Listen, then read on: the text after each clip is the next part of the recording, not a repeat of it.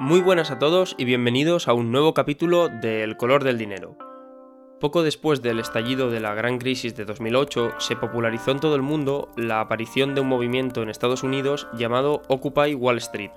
El eslogan de esta manifestación, de este movimiento, era Somos el 99%, refiriéndose a que eran todos del 99% más pobre de la sociedad. Pero, ¿hasta qué punto era cierta esta frase? En el capítulo de hoy vamos a verlo.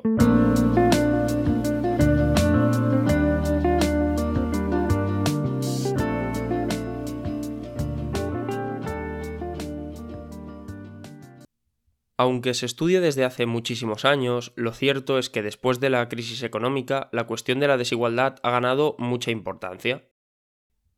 Cuando un economista habla de desigualdad, puede hablarlo en dos sentidos. En primer lugar, como desigualdad de la renta, es decir, la desigualdad que existe entre los ingresos que tiene la gente de, por ejemplo, un país a lo largo de un año. Este enfoque es el más popular principalmente porque es el más fácil de medir. Resulta relativamente sencillo saber cuánto dinero gana en un año cualquier persona. El otro sentido en que se puede trabajar la desigualdad es la desigualdad de riqueza, que no se centra ya tanto en cuánto ingresa cada persona, sino también en sus posesiones, sus casas, terrenos, ahorros, activos financieros, etc. Aunque a lo mejor nos puede resultar más interesante, lo cierto es que la desigualdad de riqueza es muy difícil de medir porque es difícil a veces saber cuánto vale lo que tiene una persona y por tanto suele dejarse en un segundo plano a la hora de hablar de la desigualdad en un país. Por tanto, en este capítulo en lo que nos vamos a centrar es en cómo se distribuye la renta o cuál es la desigualdad de renta que existe actualmente en España. El análisis lo vamos a realizar, de hecho, desde dos puntos de vista.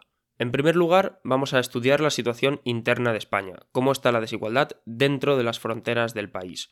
Una vez hayamos sacado algunas conclusiones, lo que haremos entonces es ver en qué posición se encuentra España dentro de todo el esquema de la desigualdad a nivel mundial.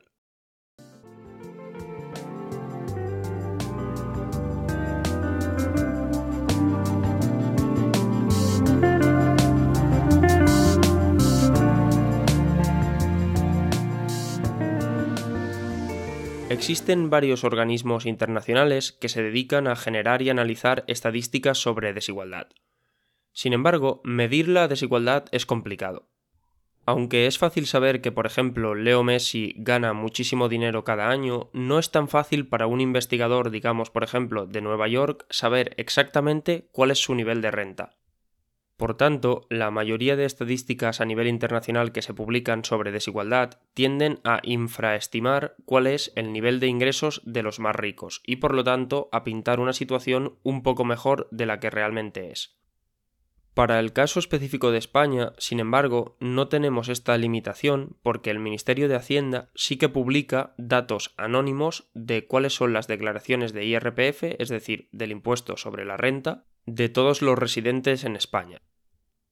Actualmente, los últimos datos publicados y disponibles para consulta son los del año 2016, que, pese a quedar un poco atrás, podemos asumir que será bastante representativo de cuál es la situación hoy en día. Comencemos viendo, según estos datos, cuál es la renta mediana de la población española, es decir, aquel nivel de ingreso a lo largo de un año que divide la población en dos mitades. La mitad ganan más dinero que esa cantidad y la otra mitad gana menos. En 2016, la renta mediana de España fue de 14.800 euros brutos, lo que equivale más o menos a un sueldo mensual de 1.200 euros brutos. Pensar que la mitad de la población española que declara impuestos está ganando menos de 1.200 euros brutos al mes puede resultar chocante, pero hay que tener en cuenta que aquí se incluyen todos los trabajadores del país, con independencia de cuál sea su edad o contrato, y también todos los jubilados. Aún así, no se puede negar que se trata de una cifra bastante baja y que en buena parte de España no es suficiente ni siquiera para la subsistencia. Sin embargo, los economistas cuando estudian la desigualdad, más que centrarse en cuál es la renta mediana de una sociedad, tienden a fijarse en quiénes son los que ocupan los puestos superiores de la pirámide de los ingresos de un país. Si aplicamos este esquema a la sociedad española, podemos ver que para ser del 20% de los españoles más ricos, tienes que ganar aproximadamente unos 32.000 euros brutos al año. Lo que equivale a un salario de unos 2.600 euros brutos al mes. Para ser del 10% más rico del país hay que ganar aproximadamente 42.000 euros brutos al año, lo que equivale a un salario de unos 3.500 euros brutos al mes. Gracias al trabajo de algunos economistas y periodistas sobre los datos que publica Hacienda, podemos ir un poco más allá y conocer también cuál es el nivel mínimo de ingresos que hay que tener para formar parte del top 5% de España y para formar parte del top 1% de España. Para situarse entre el 5% que mayores ingresos tiene de todo el país hay que ganar más de 53.000 euros brutos al año, algo que hacen, por ejemplo, todos los diputados del Congreso o el presidente del Gobierno, Pedro Sánchez. Para entrar en el exclusivo club del 1% hay que ganar más de 101.000 euros brutos al año, algo que está al alcance, por ejemplo, del rey de España o de algunos presidentes de comunidades autónomas, entre ellos de Cataluña. Estos ejemplos, sin embargo, no deben confundirnos. Lo cierto es que ni funcionarios ni políticos son el grueso de estos percentiles de riqueza tan altos. Lo cierto es que en la cúspide de la pirámide acostumbran a estar empresarios o ejecutivos de grandes empresas o empleados del sector financiero que es el que paga los mejores sueldos de España.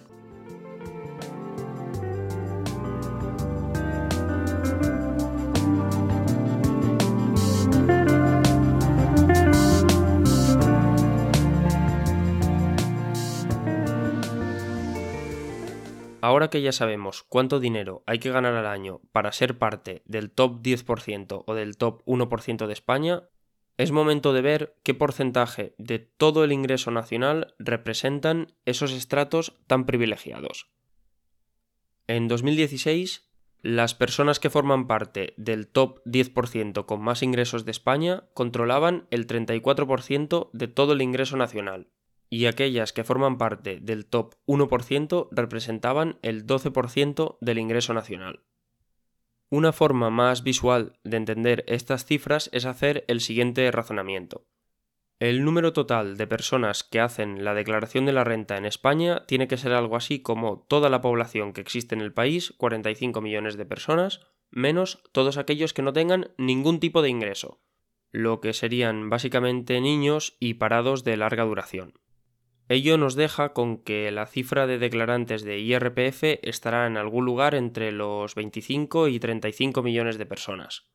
Por tanto, que el top 1% de España controle el 12% del ingreso nacional significa que un grupo de entre 250.000 y 350.000 personas cobran en un año más o menos el 12% de la suma de lo que cobran 35 millones de personas también en un año.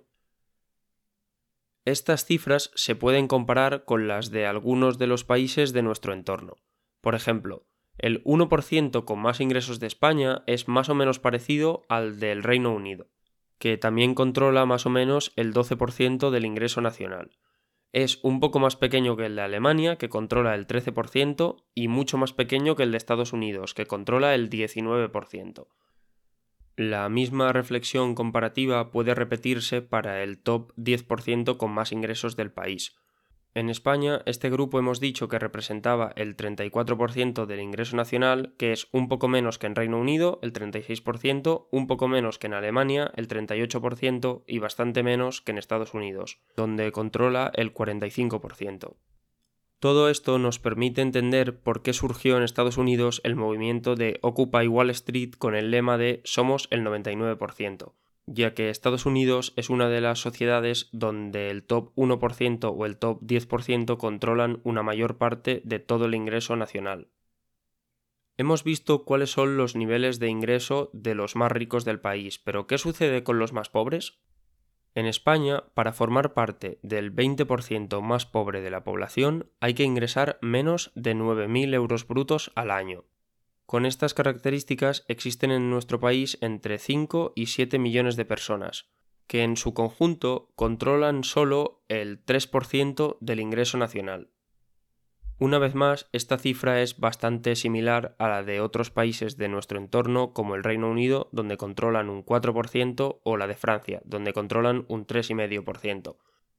Como no podía ser de otra forma, Estados Unidos vuelve a destacar aquí negativamente y es que el 20% más pobre de su población solo controla el 1,8% del ingreso nacional. Llegados a este punto, la conclusión es bastante clara. España tiene unos niveles de desigualdad bastante parecidos a los de cualquier país de su entorno, que es básicamente Europa Occidental. Que la desigualdad de la renta sea parecida a la de nuestros vecinos, sin embargo, no significa que esté en un nivel aceptable. De hecho, como hemos visto, la concentración de ingresos en los top 20, 10 y 1% de la sociedad es bastante alta y deberían hacerse políticas activas para mejorar la distribución de esta.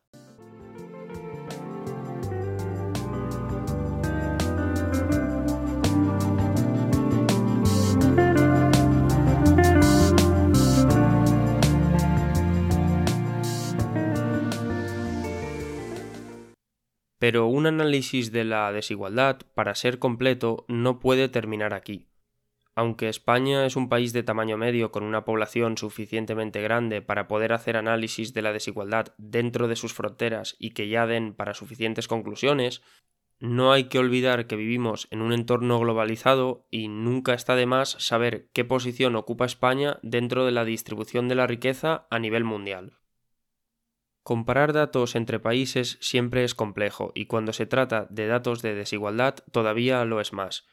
Es por ello que actualmente solo existe una fuente de datos fiable para realizar comparativas de desigualdad entre países que está elaborada con datos de entre los años 2011 y 2013, por lo que la situación hoy en día puede ser ligeramente distinta.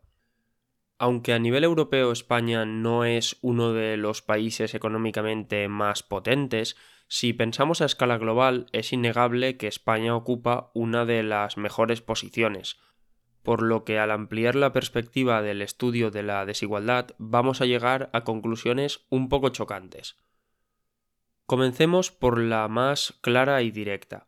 El 5% más pobre de los españoles se sitúa exactamente sobre la renta mediana global, es decir, aquella cantidad de dinero ingresado en un año que divide la población del mundo en dos mitades iguales, los que ingresan más y los que ingresan menos.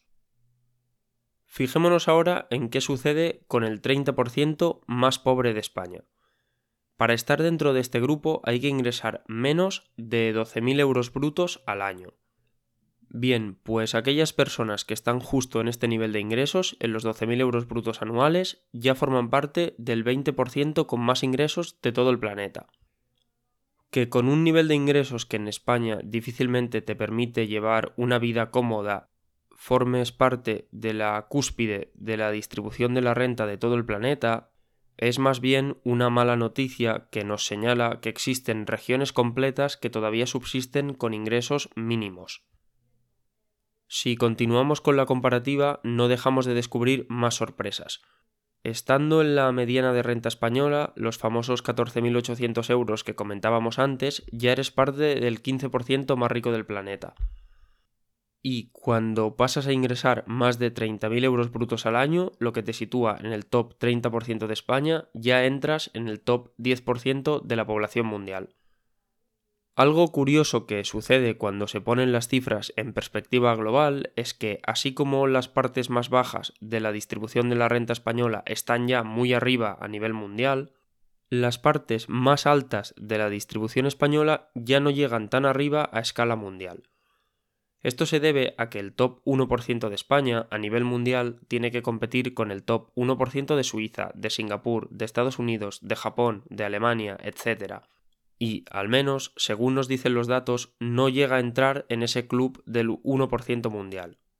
Estos datos, claro está, son relativamente representativos, puesto que es evidente que, por ejemplo, Amancio Ortega, que es el español más rico, claramente sí que está entre el 1% más rico a nivel mundial, pero el conjunto del 1% de los españoles más ricos no entra en esa categoría.